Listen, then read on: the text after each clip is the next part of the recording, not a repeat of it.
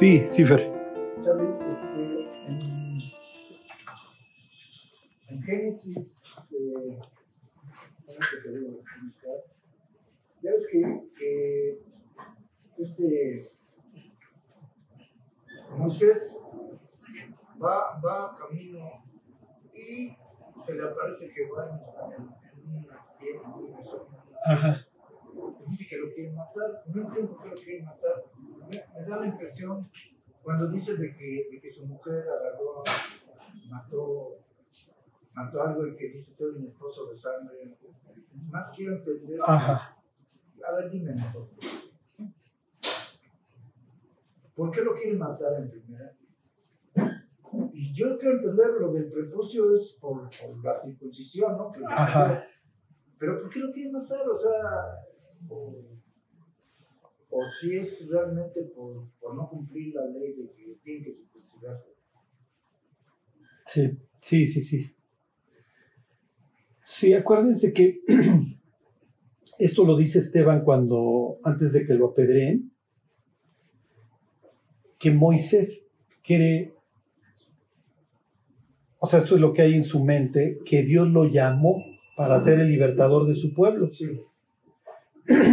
Y entonces por eso es que mata al egipcio a golpes y luego este, quiere dirimir ahí las controversias entre los propios hebreos, ¿no? Y entonces, oye, pues ¿quién te puso por juez, ¿no?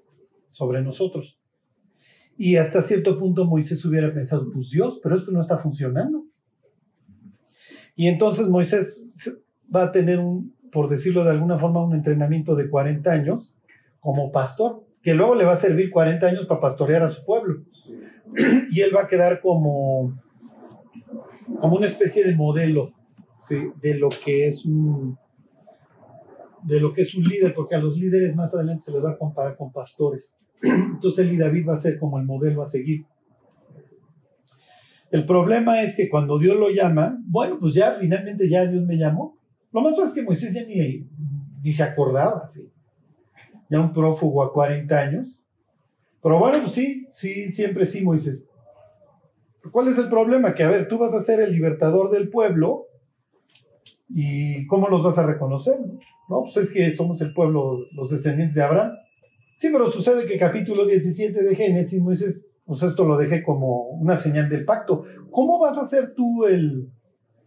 Exactamente, y luego además recibir el pacto, porque le dice, y en este monte me van a, nos vamos a reunir, en este mismo monte me van a adorar.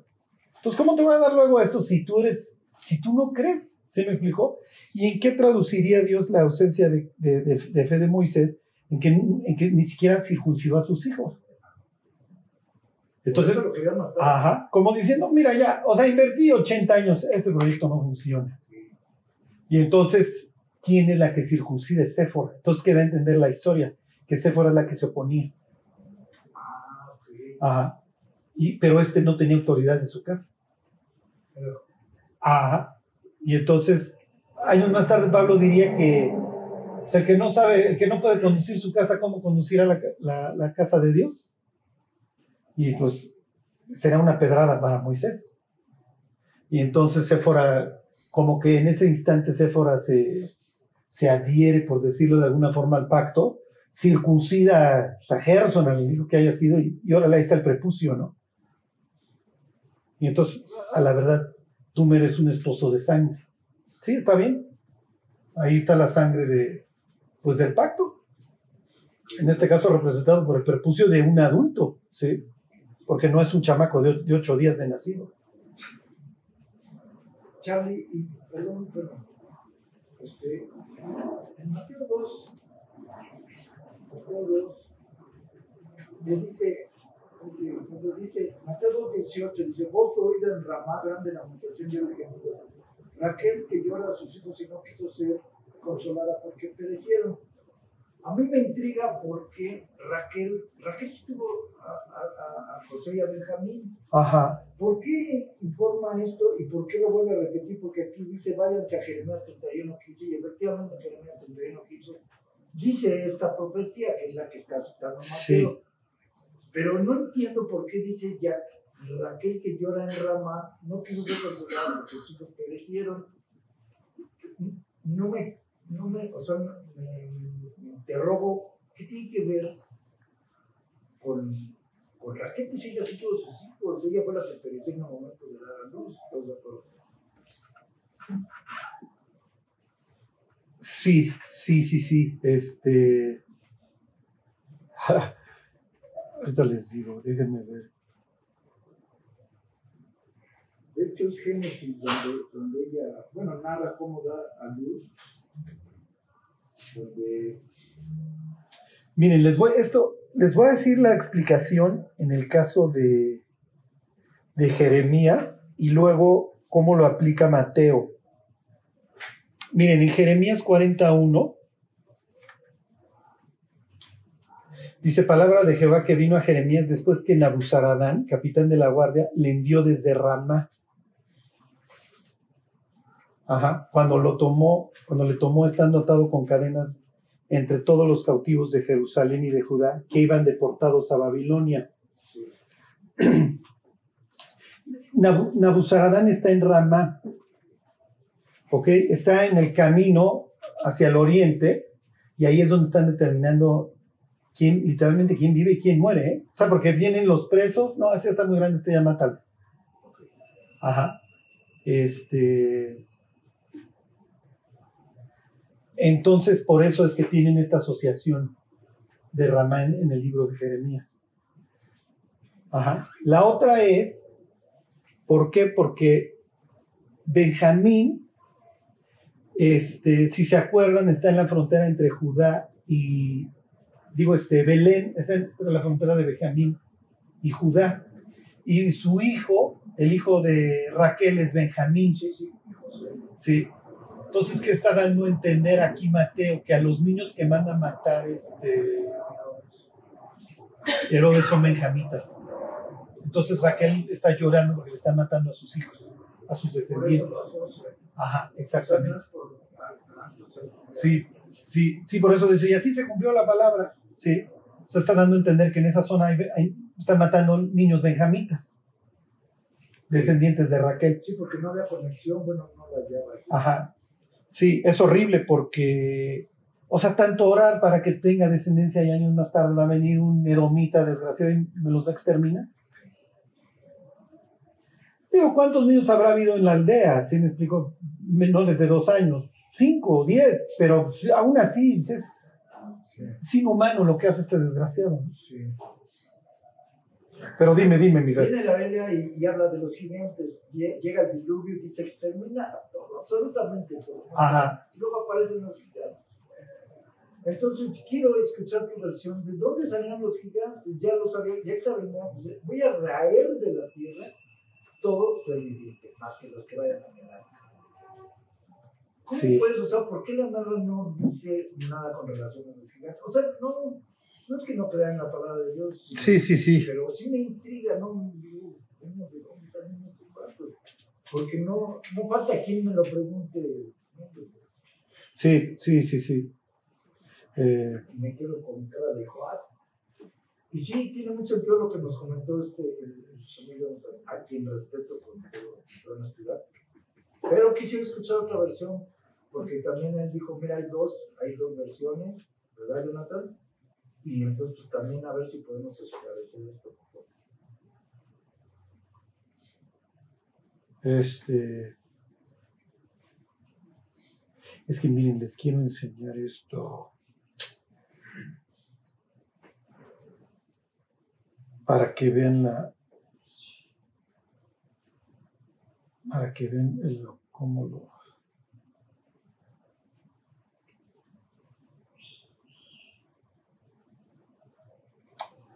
Bueno, o sea, lo que, lo que, lo que tú preguntas Fer, ahí está en, que es Génesis 7, ¿no? Que no quedó nada que tuviera aliento de sus narices. Yo, por Sí. ejemplo, no me compran los peces, ¿no? Los las ballenas y eso. Sí. Pero, pero todo, todo. Sí. Fíjense Josué 11:11. Este, Permíteme un poquito, no sé. sí.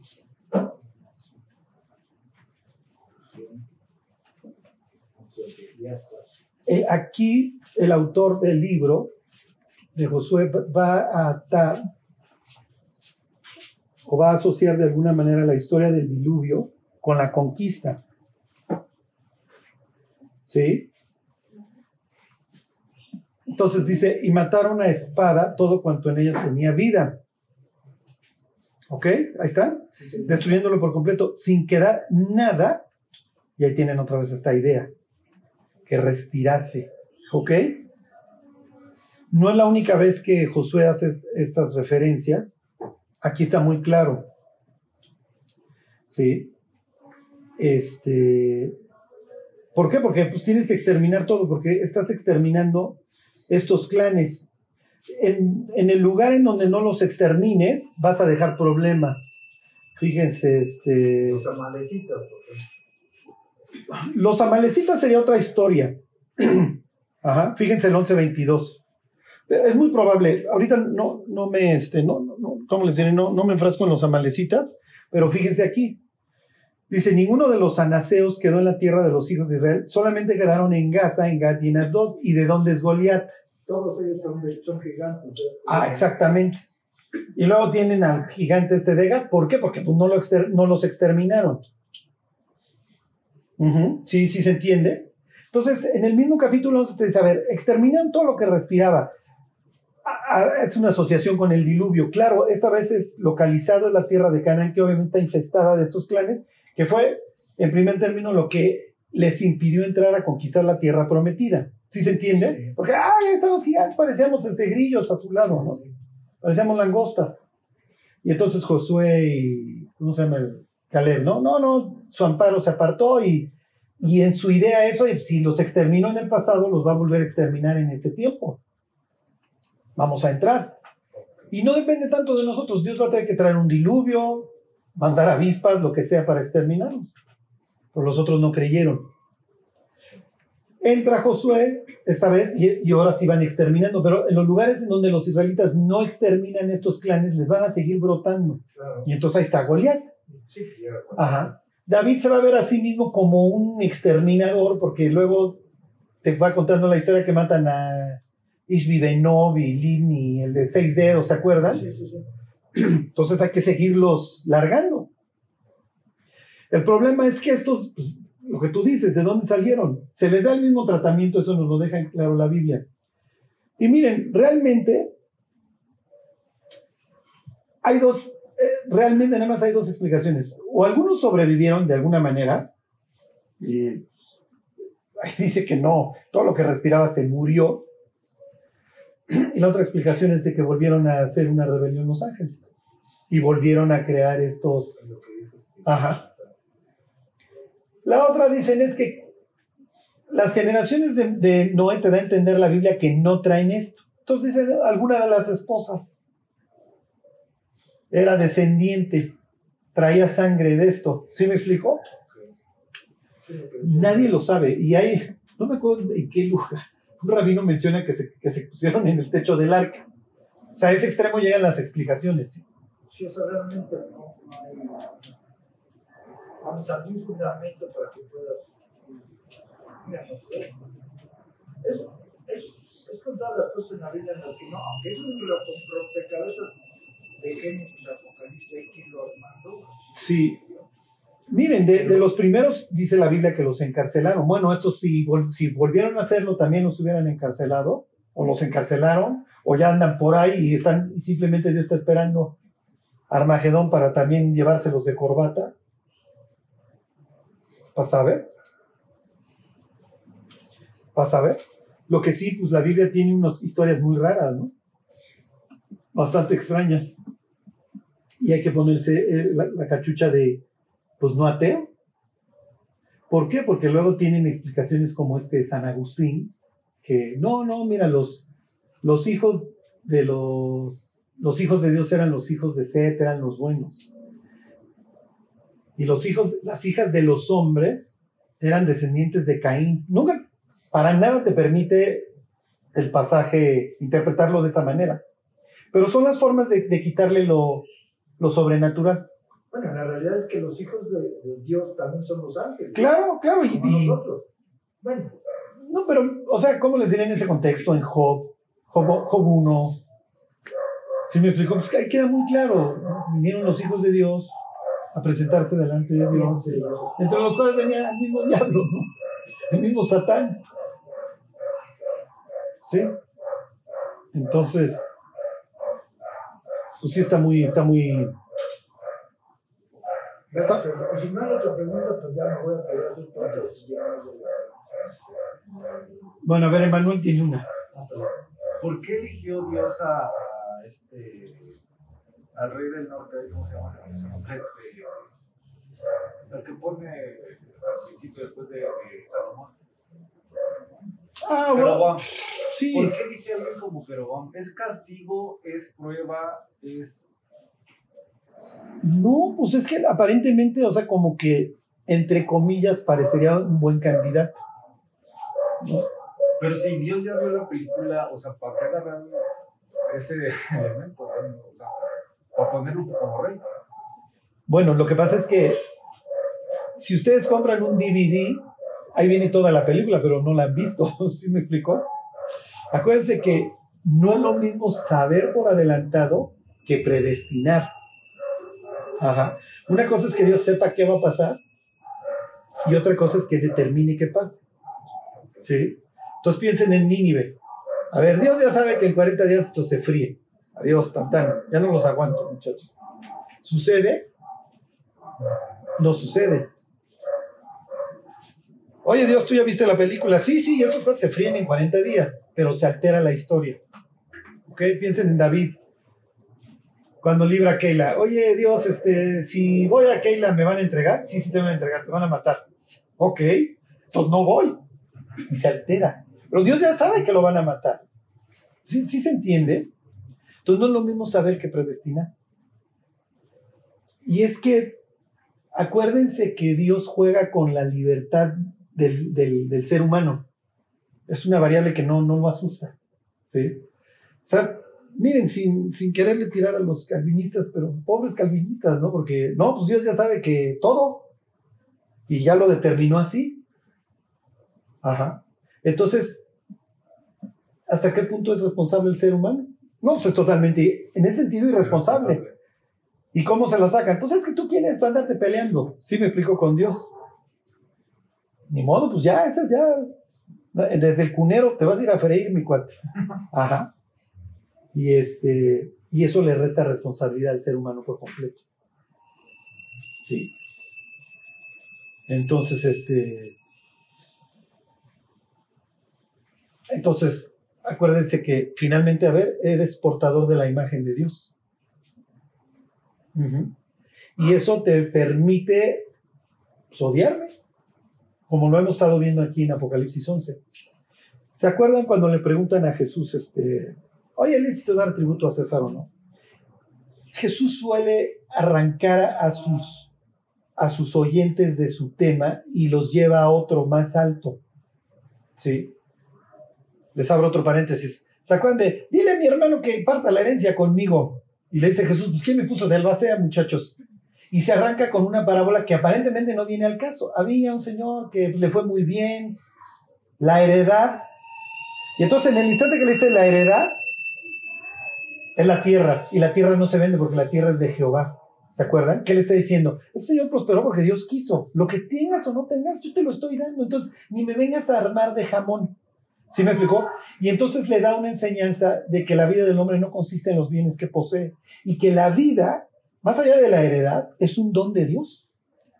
¿Por qué? Porque en la historia esta se muere el tipo que quería hacer sus graneros más grandes. Entonces, ¿qué le está diciendo Jesús realmente al cuate? Oye, no, no te andes peleando con tu hermano. Si es el primogénito y todavía no ha partido la herencia, está bien. ¿Sí me explicó? Ya lo hará en su momento. Pero tú tienes que tener una visión mucho más alta. ¿Ok?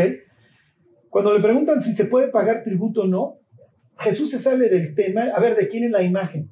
No, pues del César, está bien. Pero ya trasladó la historia a la imagen, ya no le importa el tributo. Dale a César lo que es de César y a Dios lo que es de Dios. ¿Qué le, ¿Qué le está diciendo? A ver, tú portas la imagen de Dios. Ya deja de estar haciendo burradas y de estarme tentando. y empieza a comportar como lo que eres, un portador de la imagen de Dios. ¿Sí, sí se entiende? Pero no es como Saúl que le dijo, tú vas a ser rey, y él dice, o sea, ya, como dice, Dios ya lo había escogido, pero uno es el que dice, bueno, no quiso obedecer y lo desecha. Ah, y es que es el mismo caso el de Saúl que el de Jeroboam, porque son dos personas que no le creen a Dios. Ajá, y el contraste, ¿quién es? El contraste es David.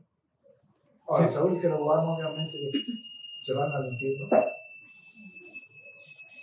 Hijo. Miren, de Saúl nos queda claro que no, porque le dice Samuel, mañana va a estar aquí con los cortes. Pero ya, maestro, ya. Deja de estar haciendo esos. Jeroboam, quién sabe, es que Jeroboam queda como el modelo de lo que no hay que hacer. Sí, que hizo pecar Sí. Sí. Sí, sí, sí. Bueno, entonces acuérdense, o sea, si Dios está partiendo, portas mi imagen, ¿eh? Y eso te hace responsable delante de mí. Por eso es que va a haber un juicio.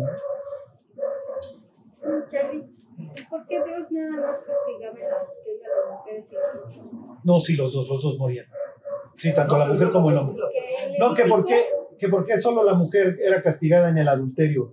No, no, también el hombre. A los dos, los dos.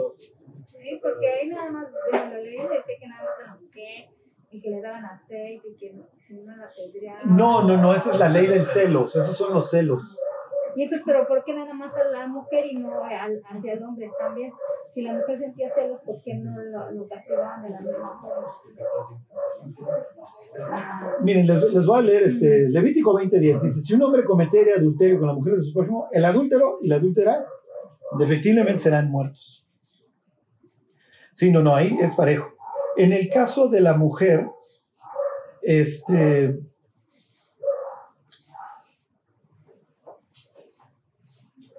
les, les voy. ¿Cómo, ¿Cómo, se los planteo sin que suene misógeno? Este.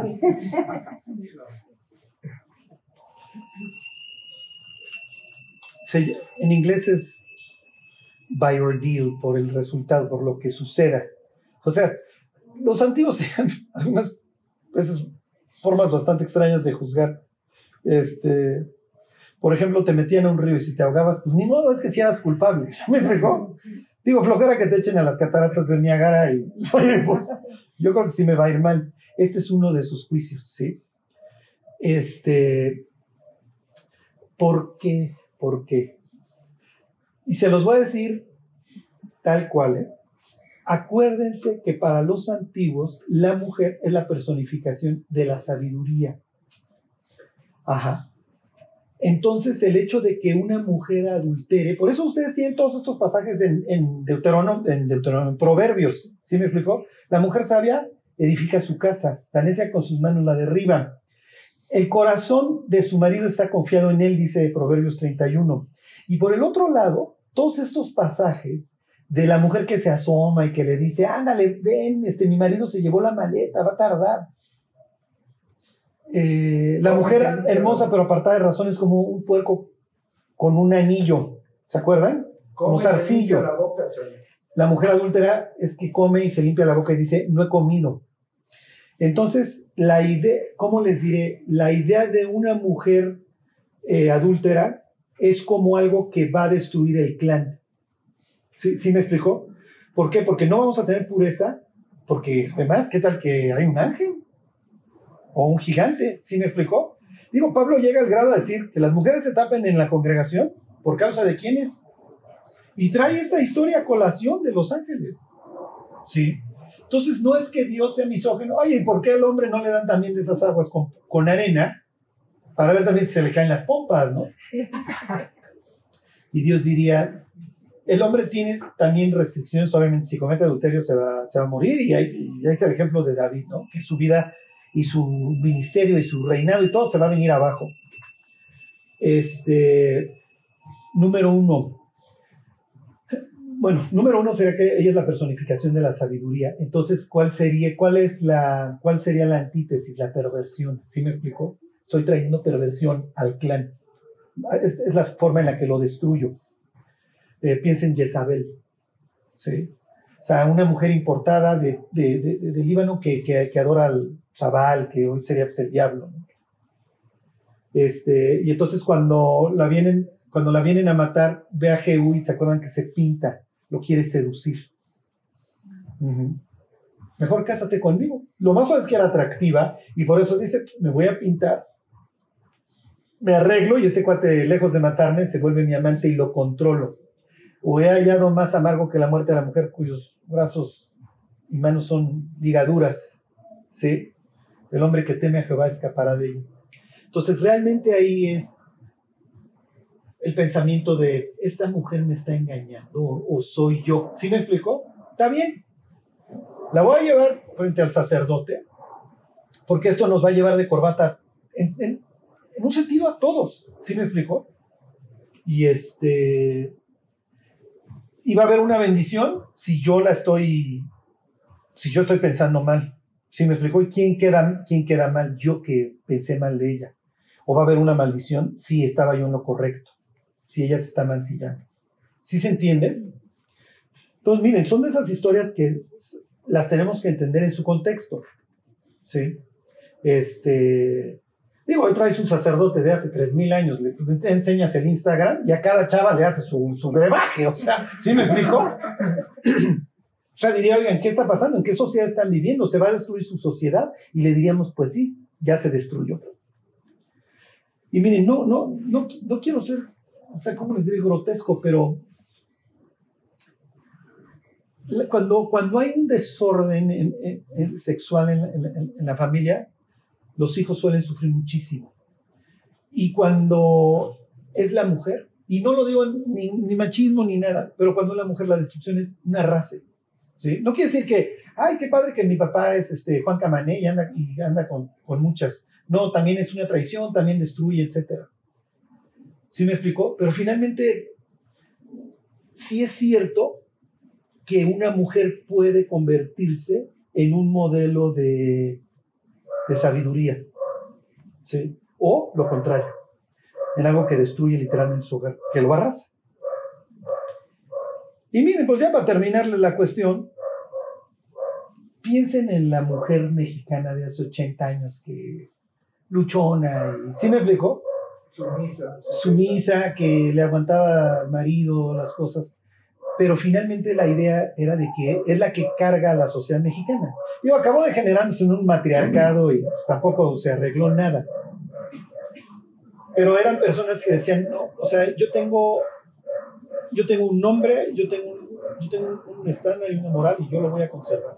Hoy es, ay, es que mi abuela sí lo aguantaba, pero yo no, sí me explico, y adiós el matrimonio y adiós todo. Y las consecuencias ahí están. Ajá. Pero bueno, son, es el esclavo. Oye Dios, ¿pero qué tú quieres la esclavitud? No, pero estoy operando en una sociedad que, está degenerada, que está destruida. Y entonces, si le tumbas un diente a tu esclavo, pues le, le das libertad. O sea, les estoy atenuando el status quo. Pero no es que Dios le ponga un sello de autenticidad a la esclavitud, ¿sí me explico? Pero esto es lo que hay. Y a ver, si, si un marido tiene una mujer amada y otra aborrecida, y el primogénito de la aborrecida, le das, le das la parte que le corresponde a ese primogénito. Oye Dios, pero ¿qué onda? Bueno, puede ser que se murió el hermano, este ya estaba casado y era el único que había, y pues le fue a levantar descendencia a la, a la cuñada. ¿Sí se entiende? Y entonces acabó el cuate con dos esposas. Ahora, la poligamia en la Biblia, en el Génesis ni arranca así, pero luego si se fijan, sufren, o sea, no es que sufran, pero el polígamo acaba desgraciando todo, Salomón, Jacob. Entonces, pero Dios va operando en una sociedad degenerada, hecha pedazos. No me refiero solamente a- al Israel de hace 3.000 años, o sea, hoy. Y aún los judíos pueden decir, mira, mi ley es más leve que la tuya, su medio.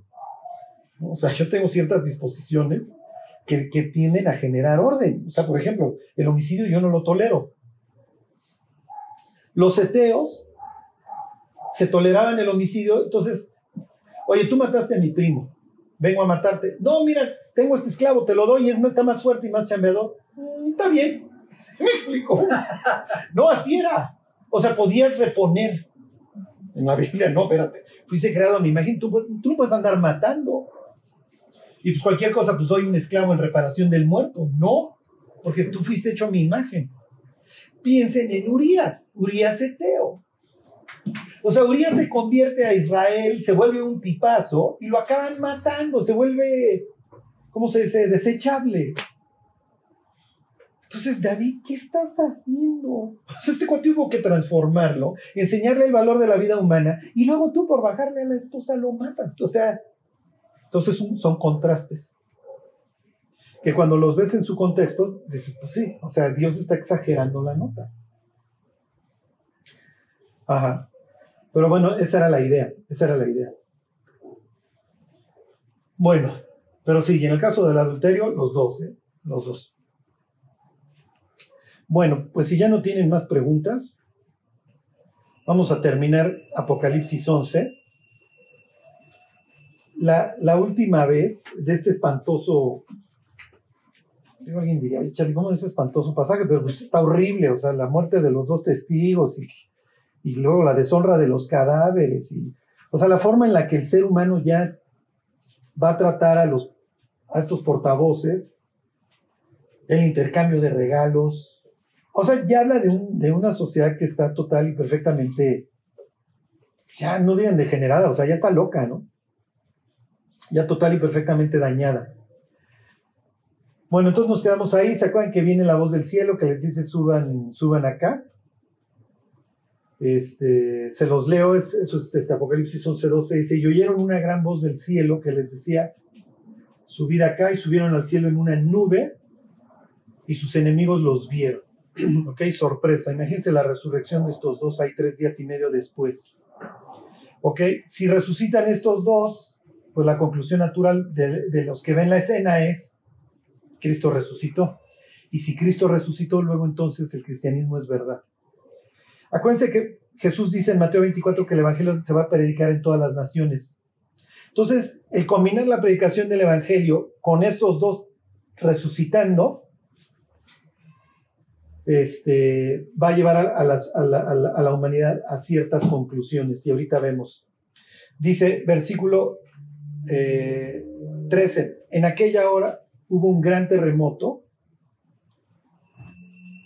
y la décima parte de la ciudad se derrumbó. Acuérdense que aquí la ciudad de la que está hablando es de Jerusalén y por el terremoto murieron el número de 7000 hombres. ¿Ok?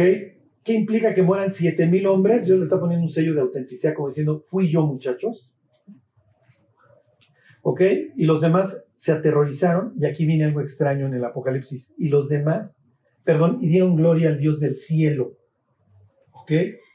¿Quiénes son estos que tienen la posibilidad de darle gloria al Dios del cielo todavía. ¿Y por qué les digo todavía?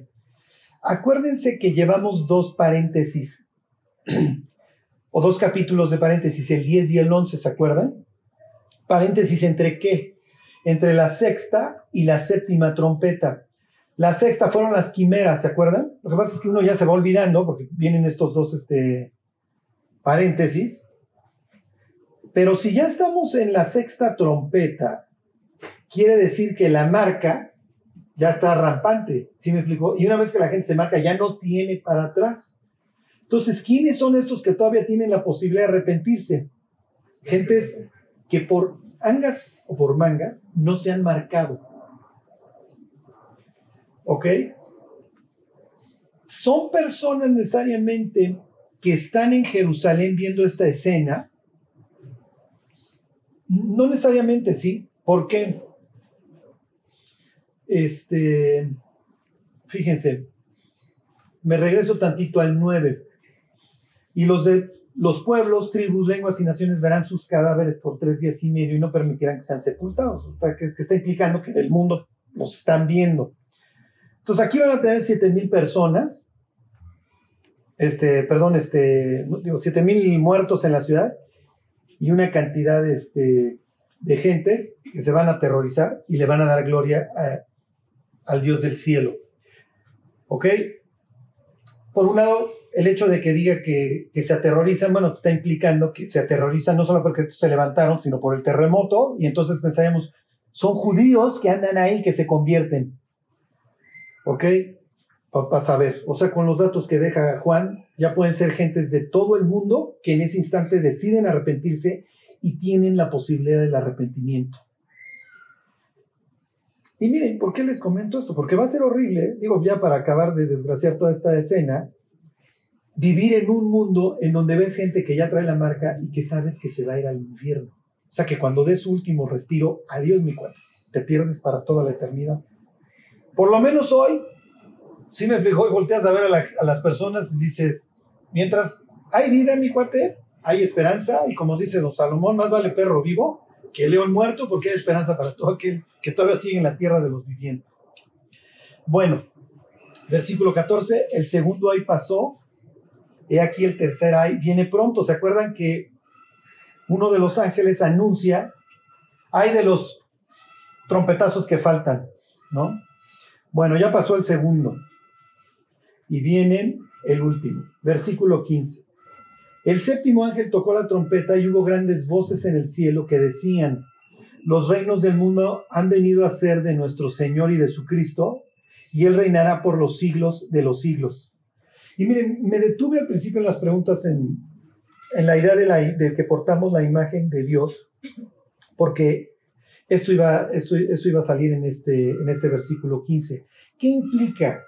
O sea, que Dios no reina, O sea, suena el ángel, la trompeta, y entonces las voces en el cielo dicen, los reinos del mundo han venido a ser de nuestro Señor y de su Cristo. Ok, fíjense ahí de su, su, su. Ahorita vamos a ver qué está citando Juan. Y él reinará por los siglos de los siglos. ¿Qué implica? ¿Que hoy Dios no reina? Pues no, porque el ser humano le dio la batuta al Exactamente, es lo que está implicando. Dios a nosotros ya nos ve, dice Efesios capítulo 2, en los lugares celestiales sentados con Cristo Jesús.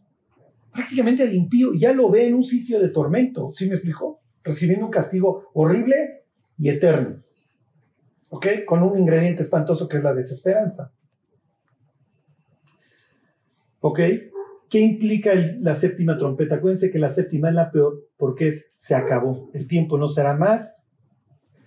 Vengo, me establezco. ¿Quiénes son los que no querían que yo reinara? Vengan, decapítenlos delante de mí. Se acabó. Y voy a gobernar la tierra con vara de hierro. Y va a venir un gobierno de mil años, tal cual lo dice Apocalipsis 19 y también lo dice Apocalipsis 2. Dios va a gobernar con vara de hierro. ¿Ok? A ver, váyanse al Salmo 2. Esta es la idea que Juan está citando. ¿Ok? Se los voy leyendo. Más adelante, va a decir aquí en el mismo capítulo que las naciones se airaron. Pero ya, vino tu ira y las aplacaste. ¿Ok? Acuérdense cómo ve Dios a las naciones. Dice, ¿por qué se amotinan las gentes si los pueblos piensan cosas vanas? Se levantarán los reyes de la tierra y príncipes consultarán unidos contra Jehová y contra su, ¿ya vieron? Su. Ok, en capítulo 11 dice la autoridad de su Cristo. Aquí es la misma palabra, contra su Cristo.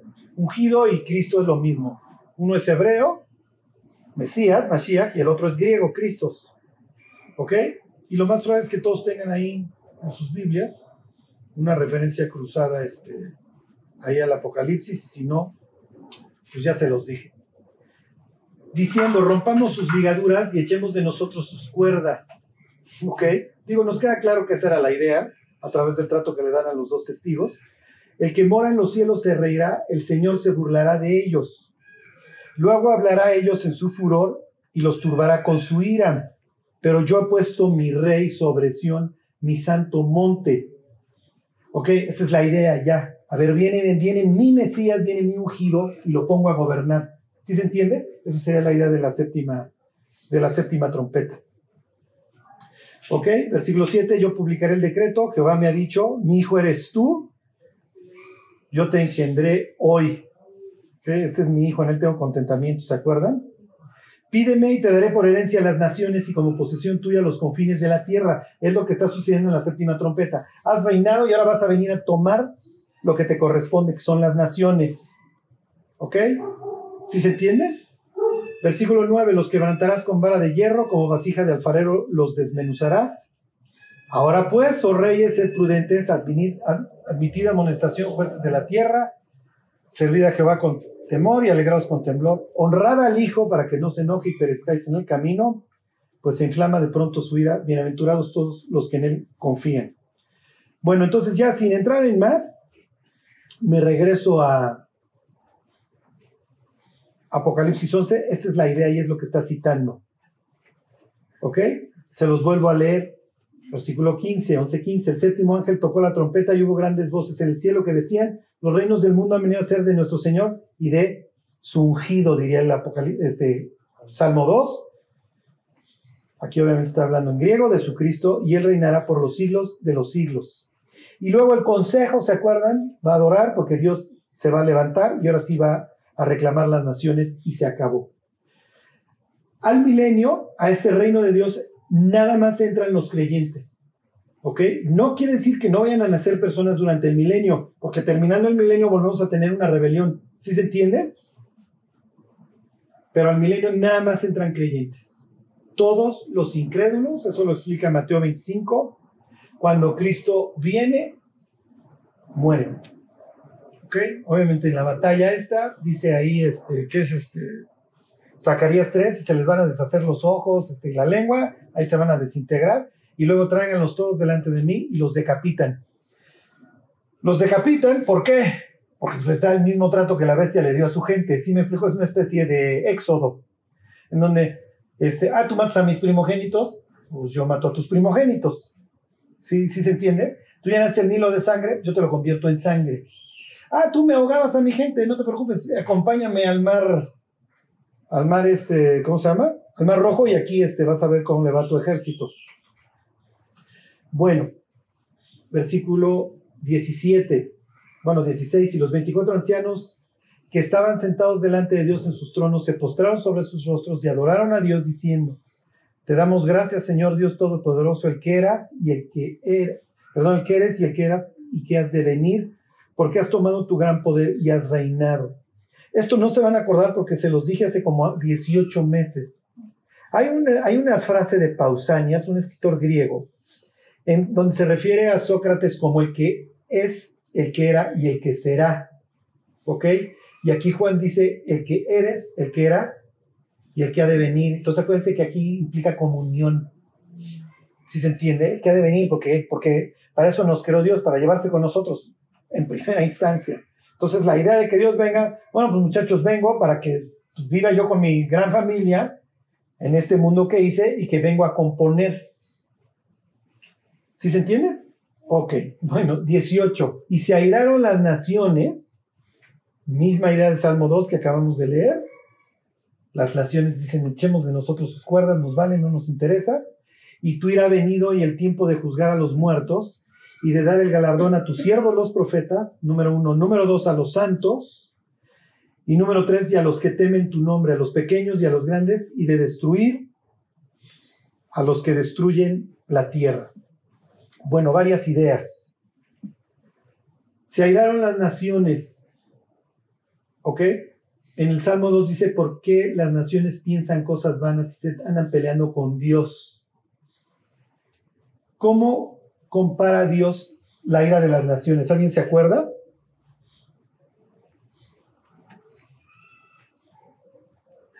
¿A poco ya no se acuerda? Si tú le dijeras a Dios, a ver Dios, muéstrame una representación así en un cuadro, lo que tú quieras, de cómo ves tú al mundo. Es el pecado, ¿no? El pecado. Sí, pero ¿cómo más? A ver, ¿cómo? Las naciones airadas. Mar, no hay, no hay paz, dijo mi Dios para los impíos. Los impíos son como el mar en tempestad, que no puede estarse quieto. A ver, váyanse a Daniel 7. Daniel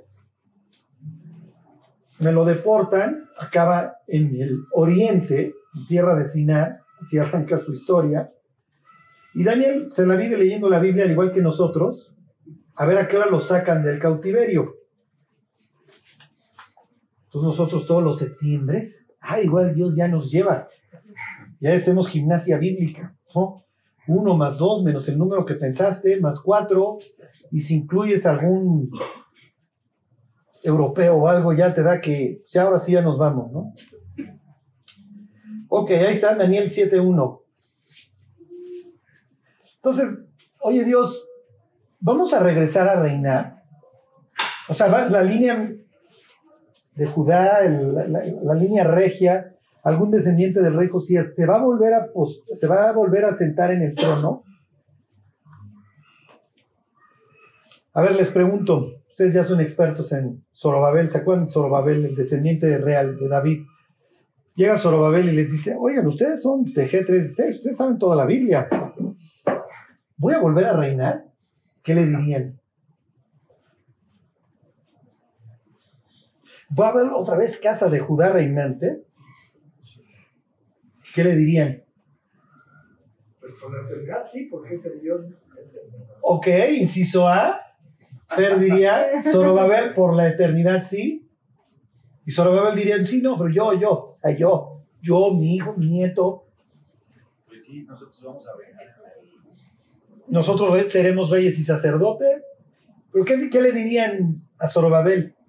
Sí, pues si eres, si eres buen varón, si eres cristiano, te menos ver. No, no, pero él dice, a ver, yo soy descendiente de Judá, yo no soy mexica como ustedes. o sea, a mí me interesa saber si voy a volver a reinar. ¿Se acuerdan de este pasaje de Ageo en donde Dios dice que si Zorobabel fuera anillo, él se lo volvería a poner? Está haciendo referencia a un pasaje, es este Jeremías 22, en donde se refiere a, a este rey Joacín, donde Dios dice, eres un anillo, pero ya te arranqué de mi dedo y te aviento. Pero luego en Ageo dice, no, mira, Zorobabel, a ver, ven, te doy un abrazo, te voy a volver a poner como anillo en mi mano. ¿Se acuerdan que el rey tiene su sello en el anillo? Y entonces, lo que le está diciendo Dios es, tú vas a volver a sellar los documentos oficiales, pocas palabras.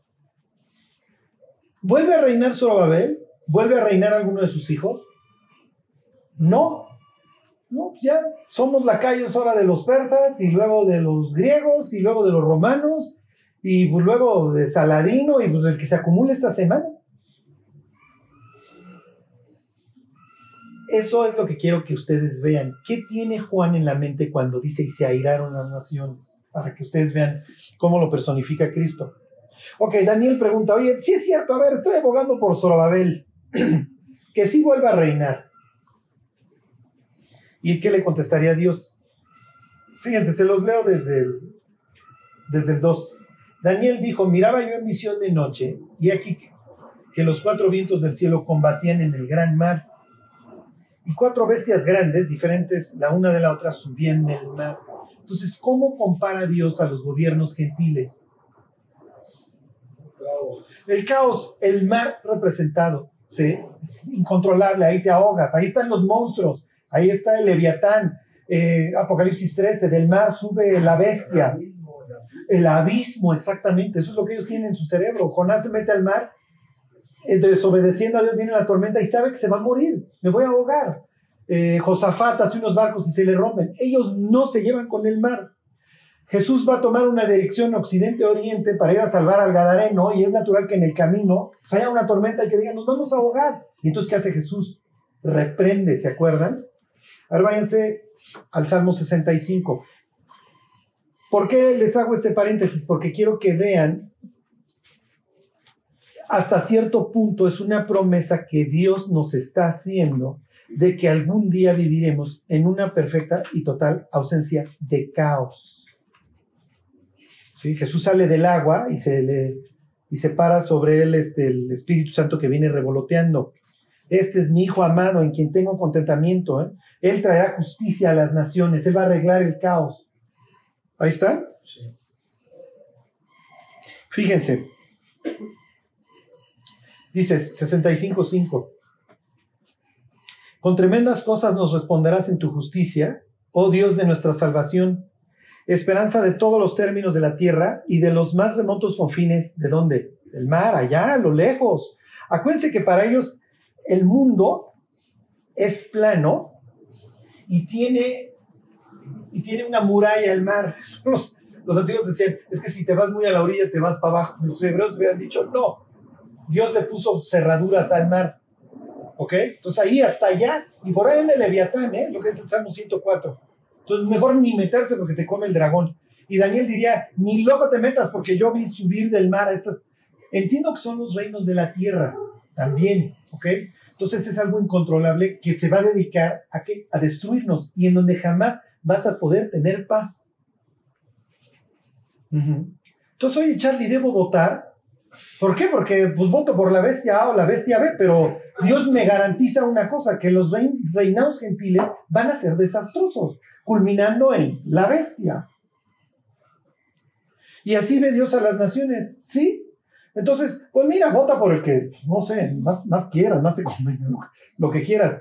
Pero hay que entender que la única forma de que se calme este caos es el día que regrese Cristo. Hasta entonces, esto es lo que nos espera. Es la mala noticia que le está dando Dios a Daniel.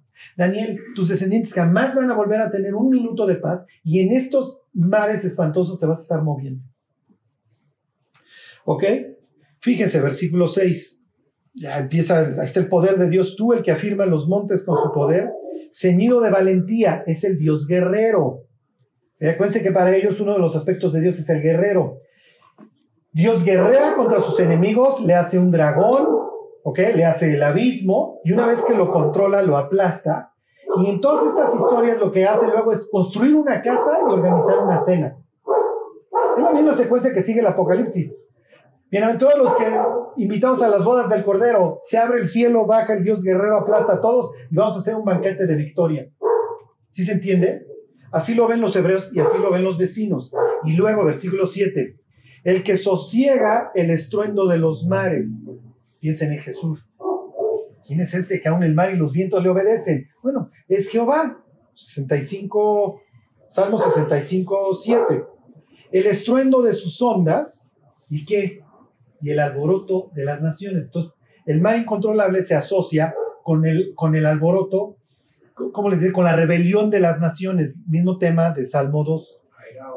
Exactamente. ¿Qué dice Apocalipsis 11, 18? Se los vuelvo a leer. Y se airaron las naciones, ahí está el mar incontrolable, y tú ira venido, pum, y los aplacas. Y entonces, como en el caso de Jonás, queda, un, queda una alberca.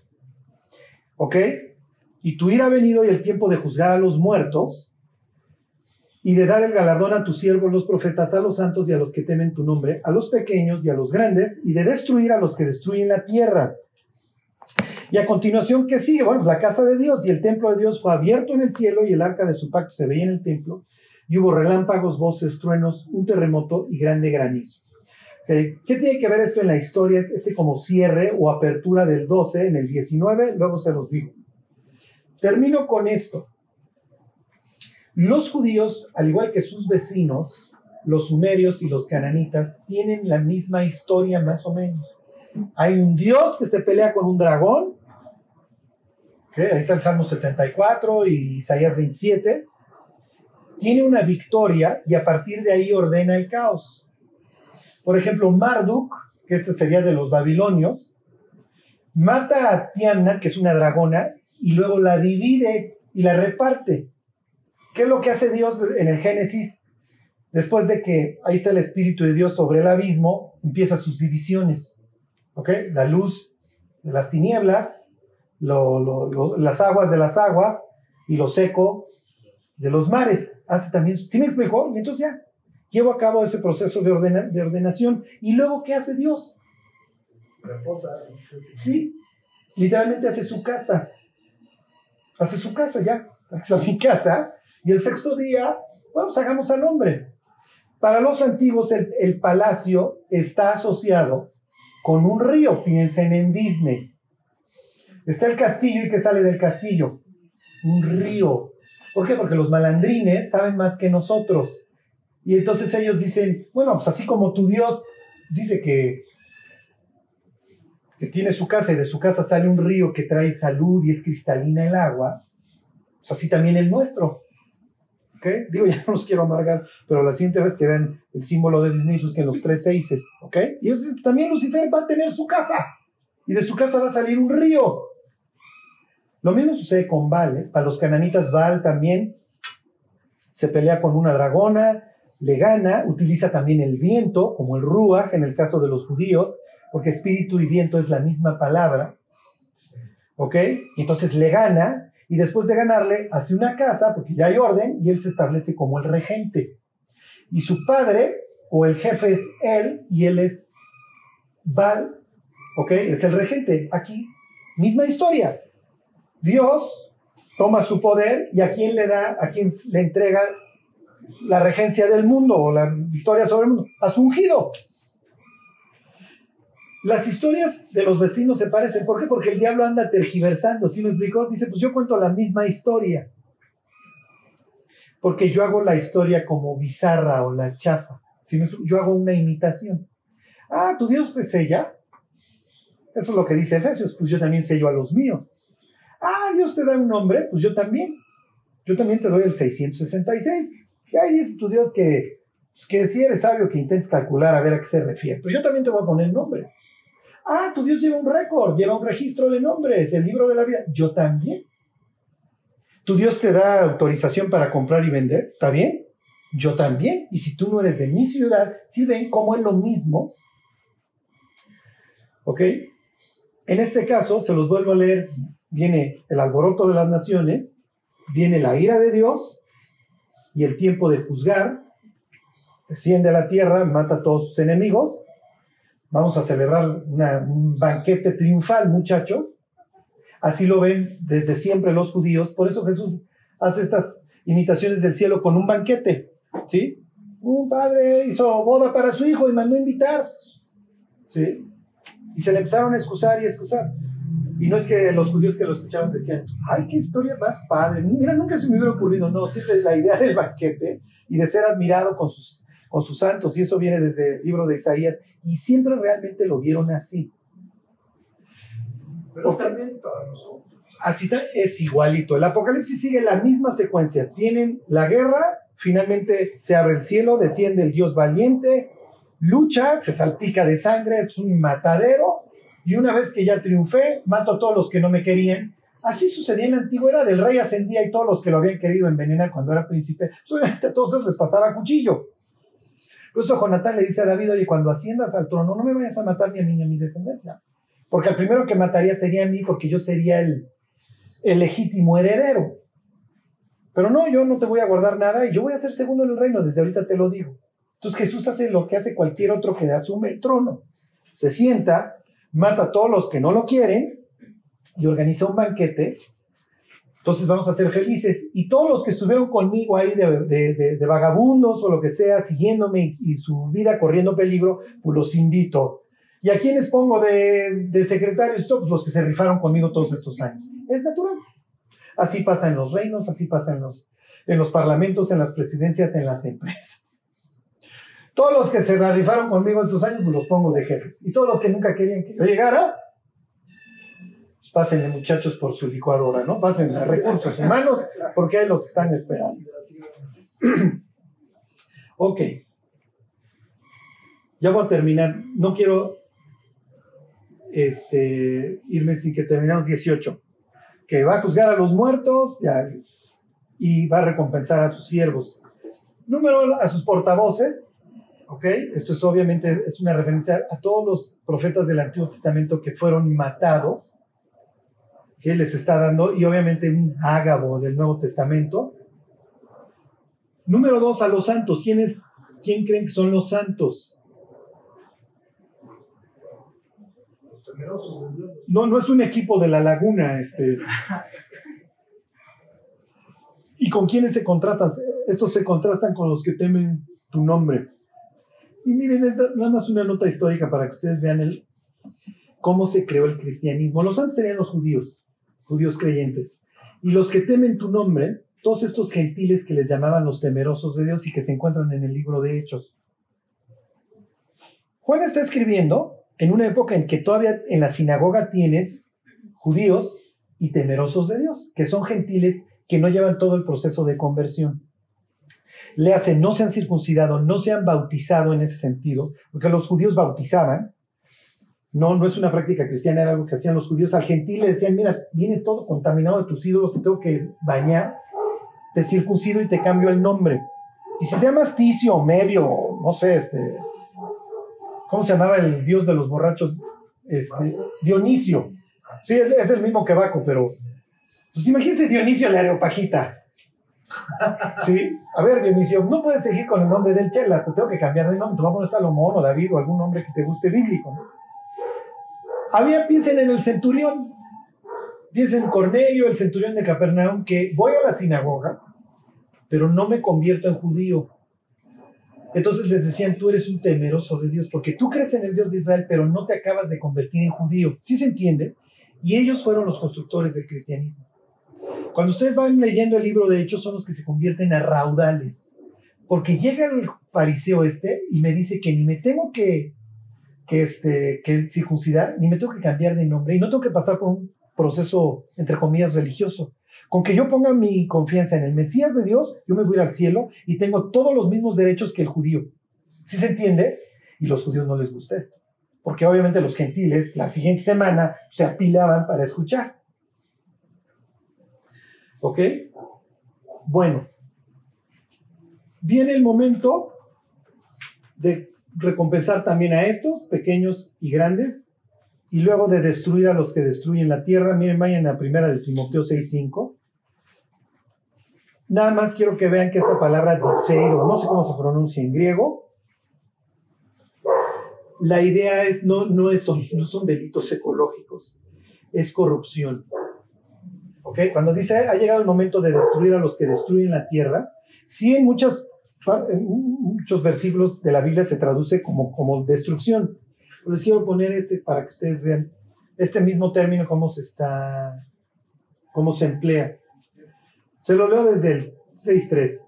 Dice, si alguno enseña otra cosa y no se conforma a las sanas palabras de nuestro Señor Jesucristo y a la doctrina que es conforme a la piedad, está envenecido, nada sabe, y delira acerca de cuestiones y contiendas de palabras, de las cuales nacen envidias, pleitos, blasfemias, malas sospechas, disputas necias de hombres, y aquí viene esta palabra, disferio, corruptos de entendimiento y privados de la verdad, que toman la piedad como fuente de ganancia. Apártate de los tales.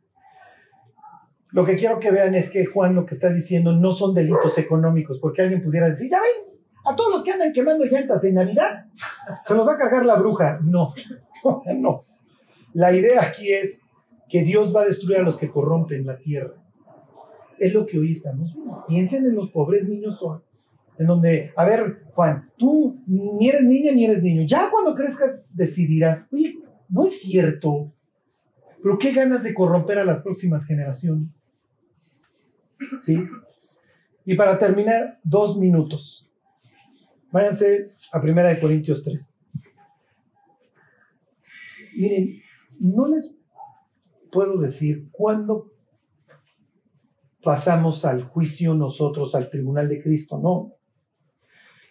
Inmediatamente después de la muerte, este, no sé, cuando regresemos con Cristo. El punto es que en algún momento vamos este, a pasar a la, al examen los, los cristianos. Como dice ahí, nos van a dar un galardón. ¿sí? Nuestros pecados ya fueron juzgados en Cristo. O sea, no, no, no vamos a ser castigados por nuestros pecados, porque ya alguien pagó. Y en ese sentido, pues aplicaría este principio de que pues, no puedes juzgar a una persona dos veces por el mismo hecho. Entonces ya los hechos fueron encontrados juzgados y obviamente sentenciados y sí provocaron la muerte. En este caso, la muerte de un tercero inocente. Bueno, 3.11, dice Pablo, nadie puede poner otro fundamento que el que está puesto, el cual es Jesucristo. Y sobre eso construimos.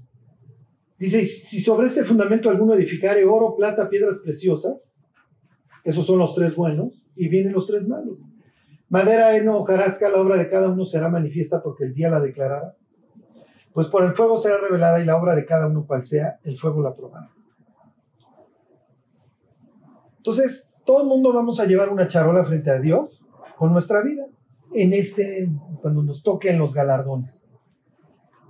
Y va a llevar oro, plata o piedras preciosas, o madera, heno y hojarasca, y se va a meter al fuego. Fíjense lo que dice el 3. La obra de cada uno será manifiesta porque el día la declara, pues por el fuego será revelada. Y la obra de cada uno, cual sea el fuego, la probará. Entonces ya metes la charola al horno. ¡Ting! Lo que dure. Se abre el horno y sale la charola. Y con lo que quede, nos da nuestra corona. Podrá ser así la de Torombolo, ¿se acuerdan? Los somos rucos y nos acordamos de la coronita de Torombolo. Ya está tu dotación de Tootsie Pop para toda la eternidad. No te preocupes, tus niveles de azúcar no te van a pasar nada. Eres perfecto y ni te van a salir caries. Disfruta tus paletas. ok. Fíjense, dice el 14, si permaneciera la obra de alguno que sobreedificó, recibirá recompensa. Si la obra de alguno se quemare, esto es lo peor que le puede pasar a un cristiano. Él sufrirá pérdida. Si bien, aclara Pablo, la salvación no se pierde. Si bien él mismo será salvo, pero pasó por el fuego y sufrió pérdida. Este es el día más importante de nuestra vida. ¿eh? El día que estemos frente a Dios, charola en mano. Y bueno, lo que salga. Y va a haber, como les he dicho en otras ocasiones, charolones rellenos, pero de puro acerrín. Se va a chamuscar. Y va a haber otros racitos, racitos, pero puros diamantes. Charlie, ¿qué se va a calificar ese día? Una cosa nada más, acuérdense, nuestra fidelidad a Dios. Todos decimos burradas, todos nos tropezamos. Pero realmente lo que Dios va a calificar es nuestra fidelidad. Ya tienen un ejemplo de alguien que va a sufrir mucha pérdida, es natural, y sufrió en su vida como es David. Pero su amor a Dios fue inalterable. Por así nos levantaste No, no, pero bien, o sea, David queda como el modelo. Y uno diría, oye Dios, pero pues ve lo que hizo. Pues sí. Pero en cuanto a su fidelidad hacia mí, fue inalterable y sufrió y pues ¿qué más quieres que enterrar un hijo? Y luego, no solo uno, varios, Absalón. Ya no le va a tocar la muerte de Adonías a David, pero pues, o sea, es un sufrimiento, la violación de... O sea, nos podemos quedar aquí ahora platicando de lo que vivió el pobre David, ¿no? Pero su amor a Dios fue incondicional. Y está bien, pequé contra Jehová, y es Dios, y pues sé que la cosecha va a estar bien fea. Este, y Dios, pues devuélveme, devuélveme el gozo de tu salvación, porque entonces le voy a, le voy a hablar a los, transgresores, a los transgresores y los pecadores se van a volver a ti. Yo quiero volver a ser esa persona que te servía. Manché mi vida. Y fue una mancha tan grande que se escurrió en varios capítulos de mi biografía, pero aquí estoy. ¿Sí se entiende? Y voy a quedar diría David, como el modelo del rey, el pastor que, que tomaron detrás de las ovejas, porque las ovejas a veces las arreaban por atrás o a veces las iban llamando por delante, ¿no? Chiflando con la flauta, cantando como fuera. Y David llegó al cielo y pues sí, el bien y la misericordia me siguieron todos los días de mi vida, no lo niego, pues, como un pastor, así me fue a, veces empujando Dios. Este, pero acabé o sea, ahí está mi vida, ahí están mis cuentas. Y Dios diría, mira, tuviste un gran corazón, excepto, y así lo resume el libro de Reyes, en lo tocante a lo de Urias o Crónica, no me acuerdo. Entonces, este es el día para el que vivimos. El día que cada uno de nosotros sea llamado por nombre. A ver, ven. Y va a ser un día de un gozo inexplicable también. Dios no tendría por qué recompensarnos. ¿eh? O sea, honestamente, digo, no, ni que fuéramos monedas de oro como para que todavía nos dieran premio. Pero Dios no es deudor de nadie y quiere recompensar a las gentes que, que han trabajado para Él. Y, Charlie, ¿qué es trabajar? Es simplemente caminar el camino que Dios ha trazado delante de nosotros. No, nada más, nada menos. Entonces, Ayer yo hablaba con unas personas, les decía, nunca vayan a llegar a la conclusión de que ya fue suficiente, nunca puede ser suficiente. Eh, lo que logramos hasta este día, pues, está bien, qué bueno, Dios lo ha hecho. en nosotros a través de su gracia. Pero falta mañana y el día después de mañana hasta que hasta el día que Dios diga se acabó el plan contigo y lo que alcanzaste a hacer eso era lo que yo quería que, que alcanzaras. En esta temporada tan fea que nos ha tocado vivir, en donde ves a gente cercanas partir, todos nos preguntamos a veces, oye, pero se pudo haber hecho esto, A, B o C. Miren, la vida de los cristianos está en, las manos de Dios. Podemos acortar nuestra vida, pero alargarla, no, el día que Dios quiera que nos vayamos, ese día nos vamos a ir. Yo les diría, hay que cuidar nuestra salud, hay que cuidar nuestra vida. No, no hay que echarla a nosotros a cortarla. ¿Para qué acortas tu vida? Pero te salvas del rayo, no de la raya. Y algún día nos va a alcanzar la raya. Y vamos a pensar que nos sacamos la lotería este septiembre, que efectivamente ahora sí, ya, dice Dios, ya muchachos, esto ya está muy espantoso. Voy a empezar a juzgar a la tierra, lo que está sucediendo ya es brutal. Y también voy a sacar a mi pueblo, porque pues, mi pueblo no lo puse para la ira, sino para alcanzar la salvación. Véngase. Este, voy a empezar a derramar lo que ya estuvieron viendo todos estos meses en los sellos, en las trompetas. Bueno, pues hay que agarrarnos, porque ya es entregar el examen. Y las que contestamos, contestamos. ¿Habrá una graduación en el cielo de gozo de lo que alcanzamos? No sé, no tengo la más mínima idea. Pero la Biblia sí dice que nos podemos alejar de él avergonzados el día que él se manifieste. Y no es la idea. La idea es, como dice la carta a los hebreos, sin santidad nadie verá al Señor. Y oye, Charlie, pero es que un cristiano se puede portar muy mal, sí. Y cuando venga Cristo, bajar la cabeza y decir, hijo, la desperdicié, desperdicié mi vida. No sé si les ha pasado en estos últimos tiempos que se acuerdan de creyentes que ya andan en la estratosfera y dices, ya estamos a cinco minutos de que venga Cristo. No sé, X años o meses, no sé los planes de Dios. Pero pues ya está nubladito y ya empieza a chispear. Entonces, aunque hagamos un cierre excepcional, no se afanen tampoco, ¿eh? Digo, tenemos que confiar en Dios, no se mueran de estrés, el estrés también nos consume, y saber que nuestra vida está en las manos de Dios y que tarde o temprano vamos a estar delante de Él. Y qué mejor que Dios nos voltee a ver con una sonrisa. Diga, pues sí era rebruto, mi Charlie, pero algunas ganitas le echaste. Y ven, aquí está tu recompensa. Bueno, pues vamos a orar que Dios nos dé la gracia para llegar con, con una buena charola ese día. Y finalmente, pues la gloria será para Dios. Dios te queremos dar gracias por todo. Pedirte, Dios, que mientras estamos en este mar en tempestad, Dios, tú nos traigas la suficiente paz, templanza, Dios, que podamos ser ecuánimes en medio de un mundo que se está destruyendo, Dios. Dios, pues nos queda claro que pronto, pues Dios, tú empezarás a descargar tu ira sobre un mundo impío. Mientras tanto, ayúdanos a ser esos testigos que tú quieres que seamos, Dios. Danos una vida que te honre.